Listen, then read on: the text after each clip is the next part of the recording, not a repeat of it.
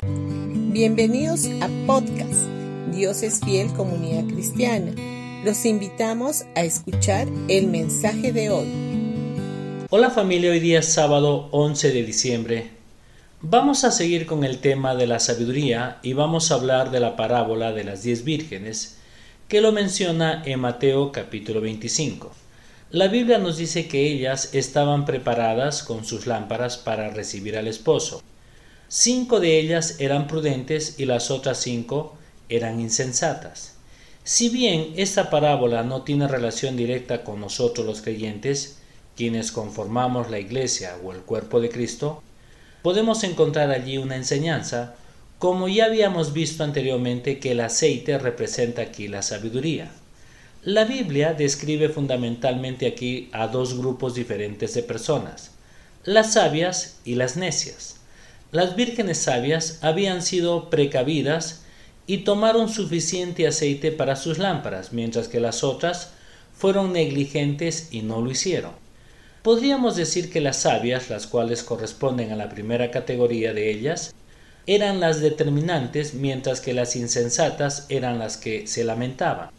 En los versos 9 y 10 dice, Y las insensatas dijeron a las prudentes, Danos de vuestro aceite, porque nuestras lámparas se apagan. Pero las prudentes respondieron diciendo, No, no sea que no haya suficiente para nosotras y para vosotras, id más bien a los que venden y comprad para vosotras. Las sabias, que habían sido precavidas, podían determinar qué era lo que se podía hacer para solucionar el problema por otra parte, las necias solo se quejaban y en el versículo siguiente, versículo 10, dice, y mientras ellas iban a comprar vino el novio, y las que estaban preparadas entraron con él al banquete de bodas, y se cerró la puerta. ¿Cuál es la característica de las personas sabias?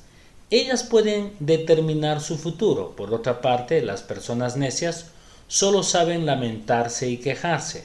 Es como el caso que estamos viviendo en estos tiempos de la crisis del coronavirus y la parte política.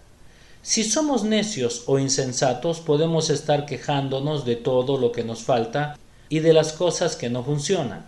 Pero Dios quiere que nosotros seamos los determinantes en esta situación porque recibimos su sabiduría.